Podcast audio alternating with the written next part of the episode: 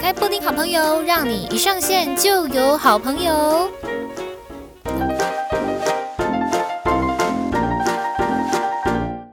欢迎来到布丁好朋友，让你一上线就有好朋友。嗨，大家好，我是你的好朋友，我是布丁。OK，现在录音的时间呢，相当的早，就是我 更早以前就已经起床了。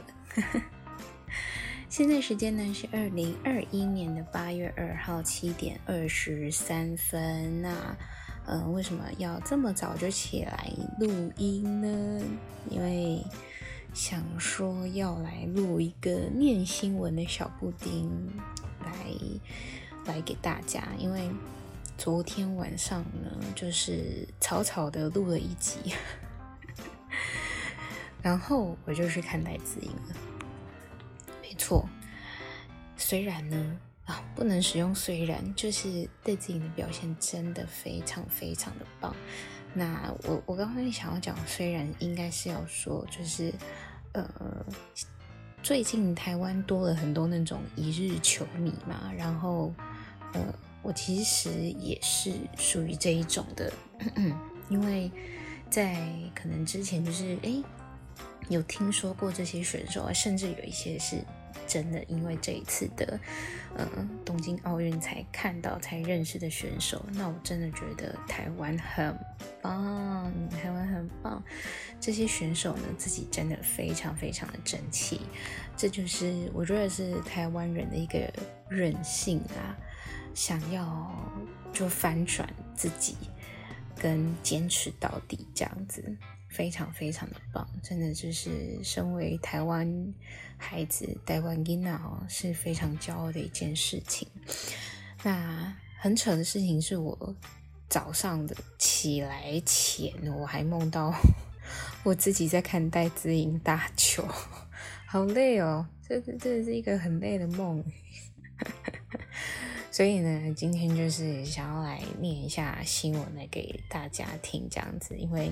嗯，刷一一排，全部的那个社群平台，全部通通都是在替呃小戴加油啊，然后都是在说小戴非常的棒。但是其实台湾呢也有非常非常多的选手很棒，每一个能够就是替台湾出赛的选手都很棒。那昨天呢，就是。好，被称为是一个超级星期天。那为什么昨天八月一号会是一个超级星期天呢？其实也是跟我们的呃在东京奥运的表现非常有关系嘛。相信哦，就是在八月一号啊，台湾已经有获得了这么多的好成绩，也是给台湾人的一个很大的鼓励啦。相信我们台湾哦。从八月开始越来越好，better than better，好吧？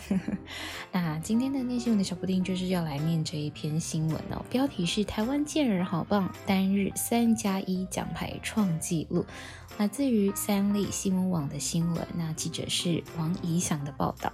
好，那就跟以前一样，我们先来念一遍新闻的原文，那接下来再来做一个心得分享。好，原文就开始喽。好，东京奥运台湾代表团一日再传捷报，一天之内，台湾人跟随台湾健儿们经历惊喜、感动和惋惜。单日进账高球潘振宗夺铜，体操李知凯夺银，羽球戴资颖金牌战落啊战落败拿下银牌，再加上。拳击黄晓雯确保铜牌，单日三加一面的奖牌进账，是台湾参加奥运史上的新纪录。八月一号上午，台湾拳击女将黄晓雯在女子五十一公斤级的八强赛中，强势击败塞尔维亚的对手，成功晋级四强。在拳击是双铜牌的赛制下。黄筱雯确定为台湾进账奖牌，接下来要来看是否能在四强挺进金牌战，为台湾再平佳绩。高球好手潘振宗在今天最后一天的赛程抓下六只小鸟和一只老鹰，打出四天最佳低于标准八杆的六十三杆，以总杆数。两百六十九，低于标准杆十五杆的成绩排名第三，获得铜牌加赛的机会，并在七人的加赛中脱颖而出，获得铜牌，拿下台湾在奥运史上的第一面高尔夫球奖牌。傍晚，体操鞍马项目决赛，台湾之凯出赛，使出高难度的汤马式回旋，李智凯完美落地，总分十四点四零零分。虽然无缘金牌，但排名第二，拿下银牌，是台湾首面体操奖牌。李智凯写下台湾体操新历史。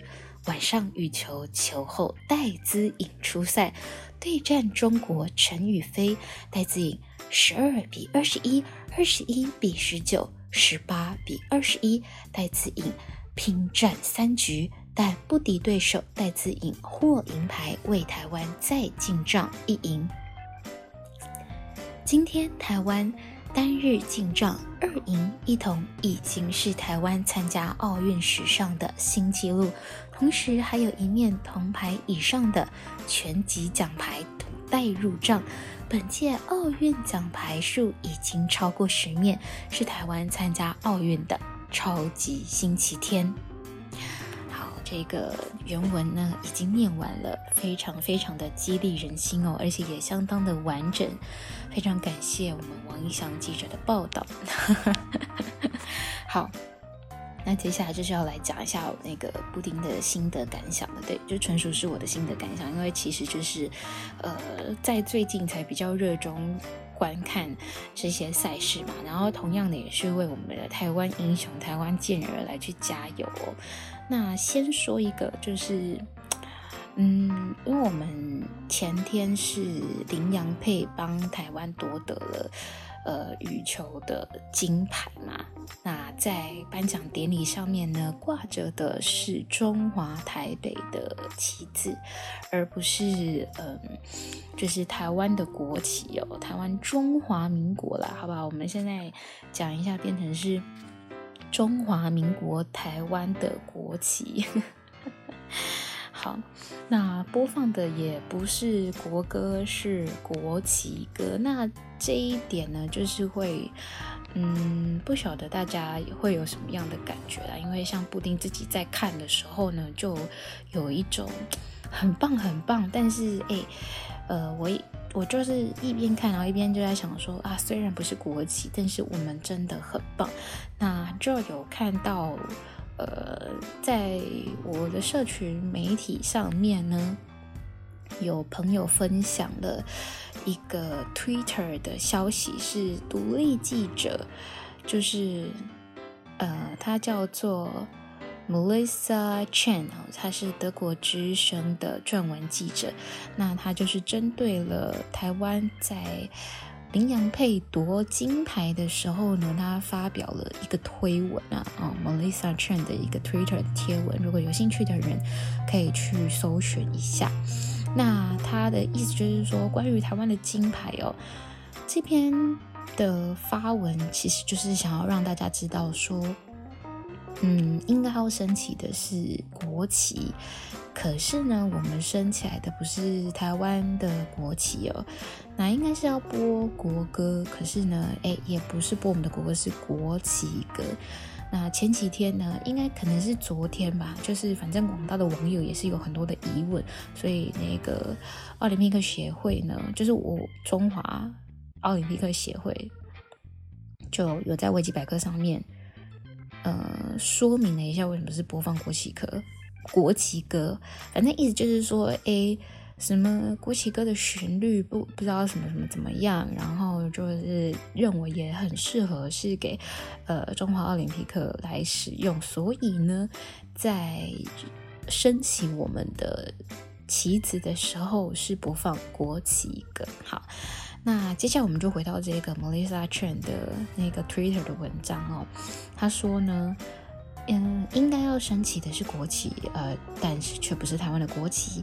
应该播放的是国歌，诶，但是却不是台湾的国歌。这种不光彩的事情呢，只留给俄罗斯跟台湾。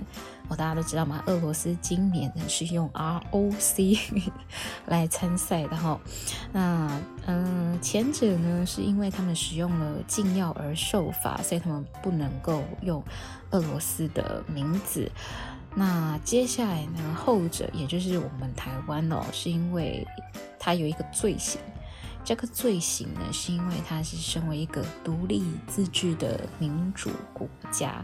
好，看到这篇推文呢，其实是，哎，怎么讲，内心是很呃百感交集的啦。因为确实哦，这是我们在这个世界上面有一点嗯、模糊又莫须有的一件事情啦。那为了要还是能够有机会让。我们的选手被世界看见，然后也看见我们，所以呢，我们就忍辱负重。要说忍辱负重嘛，也是有一点这样子的意味存在，至少我是这么认为啦。因为有一年呢，有一年是。呃，台湾有一个声音是说，希望可以发起证明，以台湾的名义去参加各项国际赛事。那正反两面的声音都有啦。一来就是会觉得说，当然啊，以台湾的名字不是最好嘛？啊，我也是这么希望。可是现实不允许啊。对，总之现实是。呃，比较残酷一点的嘛，但不是有一句话吗？说什么理想很丰满，现实很轻盈，类似像这样子的意思哦。所以在如何在现在的现实体制里面，然后依然可以让我们台湾的所有的选手有机会被世界看见呢？诶，这个忍辱负重可能是势必要做的事情哦。啊。台湾健儿跟早期的大家都会说中华健儿，不晓得大家有没有发现呢？其实媒体的风向跟就是使用的名词是有一点点稍微不一样的。中华健儿一直以来都在使用嘛，哎，也没有错，因为我们叫做中华民国嘛。那出去的名字也叫做 Chinese Taipei 哦，中华台北。呃，可是呢，在这一次的报道。发现非常多的媒体，包括我自己哦，在写稿的时候也是有使用到了台湾健儿跟台湾英雄哦，这算是某一部分的小内宣啊，有一点这种意味存在哦，我是这么觉得啊，至少我是这么觉得，因为呃名词稍稍有一点不太一样，哎，那个心境哦，跟听起来使用的感觉就会有一点不一样哦，因为。很多的台湾民众呢，是真的很希望台湾这个词是被世界知道的，而不是知道 Chinese Taipei 哦，诶，怎么样？这是一个什么样的地方？名字怎么这么长？这样子，所以呢，呃，台湾健儿、台湾英雄 VS 中华健儿哦，你喜欢哪一个呢？其实都没有错，都很 OK，都非常的棒。嗯，都是要来替我们台湾这一片土地上面的选手哦，来去加油，也是替我们台湾自己本身来加油哦。嗯，这是一个。认同问题啦，认同问题，那你也可以稍微去看一下，就是经过今天的我的一个心得分享之后，或许你也可以去稍微看一下现在的台湾，不管是主流媒体、独立媒体哦，或者是一些自媒体，他们在写关于东京奥运的一些文章的时候，他们是使用什么样的字眼？那也并不是说他使用了什么样的字，代表他是什么样的立场。那或许呢，只是他受到了某。些媒体的文章的影响，而去影响了他自己内心的，就是他影响写书写时候的用字遣词，很常会这个样子嘛。你很常在某一个环境里面看到什么词，那你脱口而出讲出来的话，就会是你很常听到的字眼嘛。所以呢，嗯，大家可以稍微去留意、注意一下，诶，这个词从什么时候开始转变的？那或许也有人会说，我从以前就是说台湾英雄哦，或者是说台湾健儿，诶，那很好，就是表示你那个立场非常的鲜明，这样哎呀很有远见的，预知到了很久之后的事情这样子。但是在我看来，我觉得媒体的用字遣词是在今年稍稍有一点改变的，因为在过往呢，大家都是讲中华健儿比较多，比较多。我不是说都没有都。大多都是，我不是说都讲那个，而是说以前比较多。现在可以看起来，真的讲台湾健儿，讲台湾英雄，讲台湾选手，讲替台湾加油的人真的比较多。连瑞莎之前呢、啊，他换一个要来替嗯台湾选手加油的头贴都被骂了。其实我觉得非常无辜啦，真的是完全不干瑞莎的事情哦。我也不知道台湾算名是在算什么意思的，真的是很莫名其妙。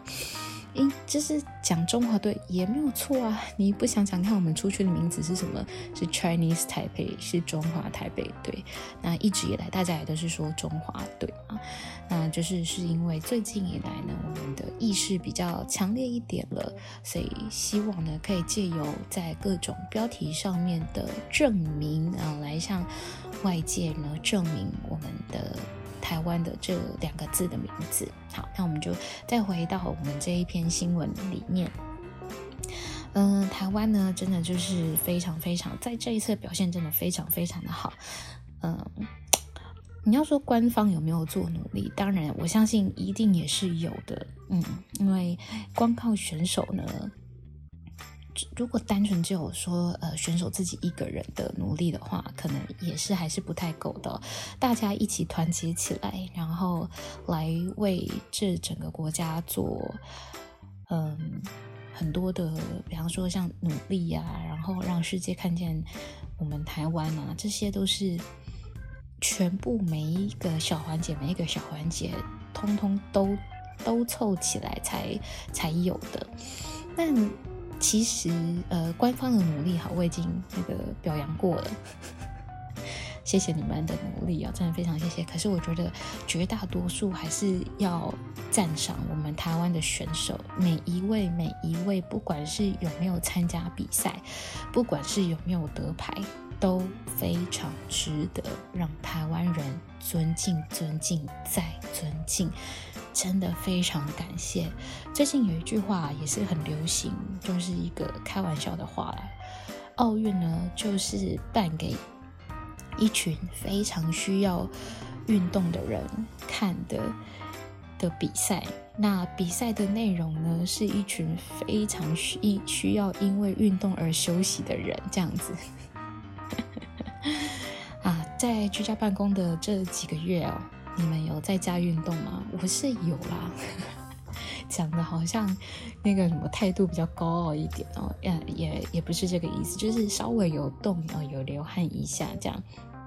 那嗯，今看的这个赛事，其实应该也多多少少有多多少少有激起大家运动的这个热血魂嘛，对不对？至少我是有这样子啊，会觉得说。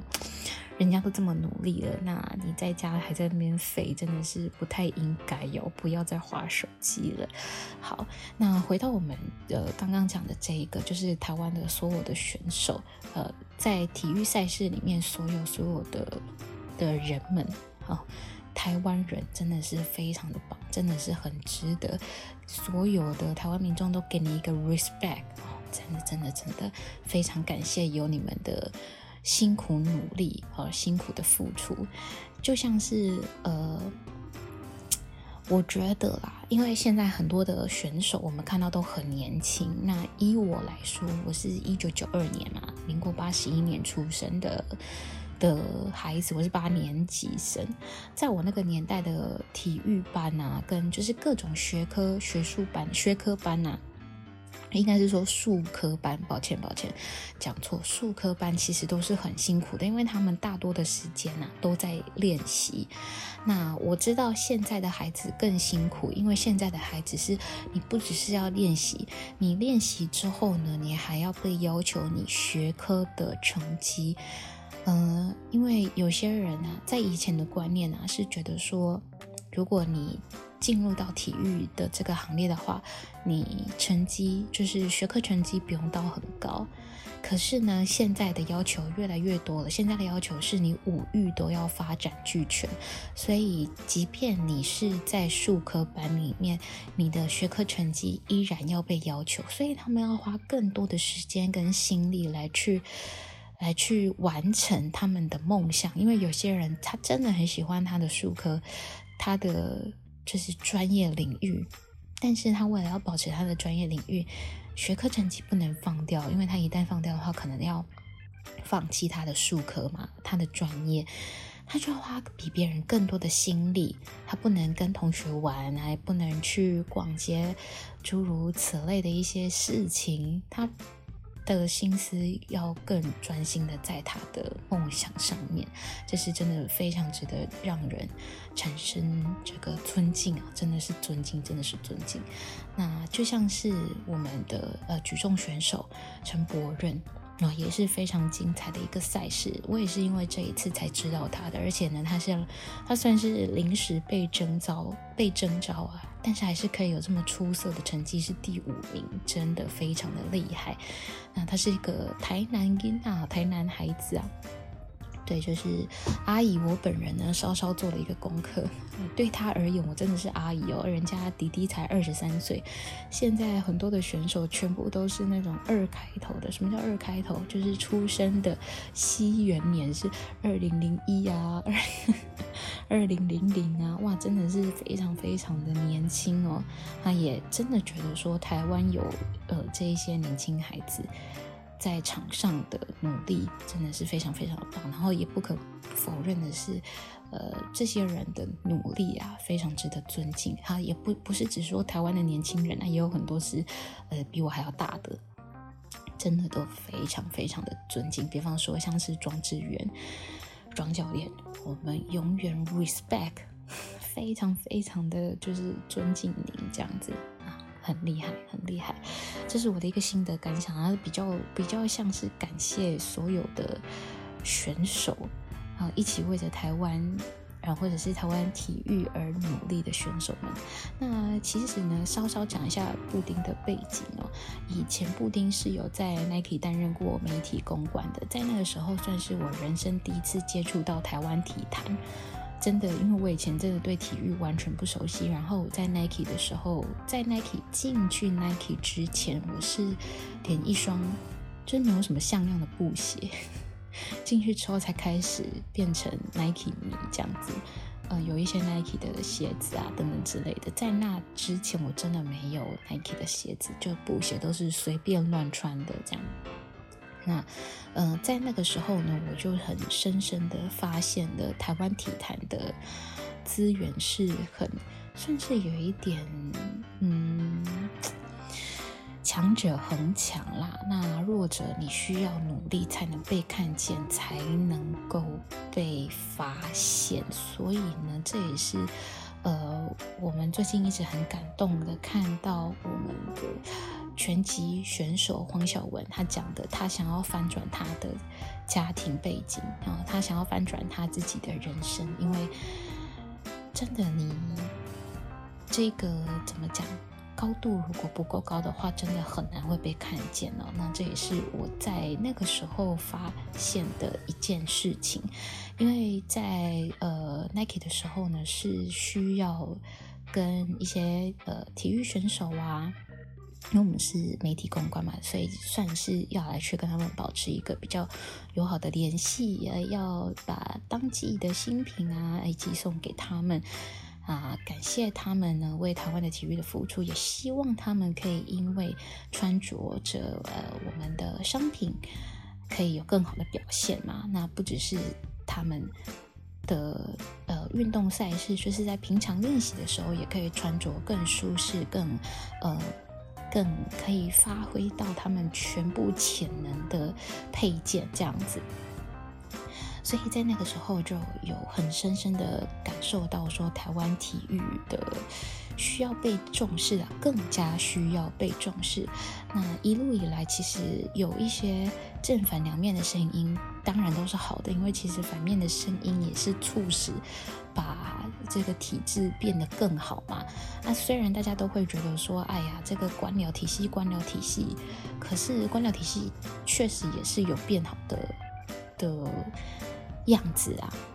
呃，依照我的观察，依照我的观察，有在变好，但可能速度比较慢，所以呢，大家可以继续的来发挥出不是酸哦，就是你不是酸民留言的那一种，而是真的提出更实质的建议，然后呢，让更多的声音。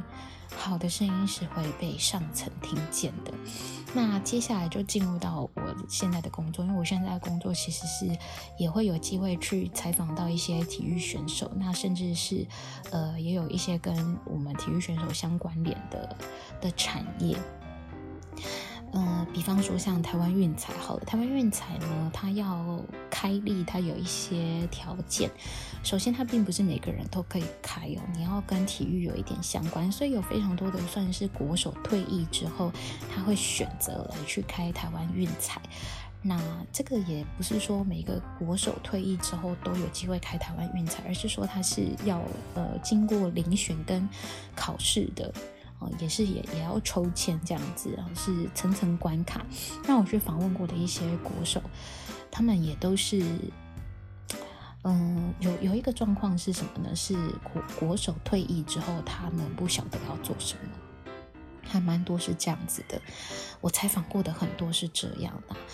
所以说呢，嗯，台湾的体育发展啊，为什么现在现阶段会这么要求要五育均衡？是因为他们发现，这也是一个怎么讲？这算历史工业吗？为了要得到好的成绩，你要多练习，这是无可厚非的事情。可是有的时候市场上的竞争就是这么的庞大，金牌永远只能给一个人拿，所以那剩下没有金牌，就是没有夺得呃夺得奖的人。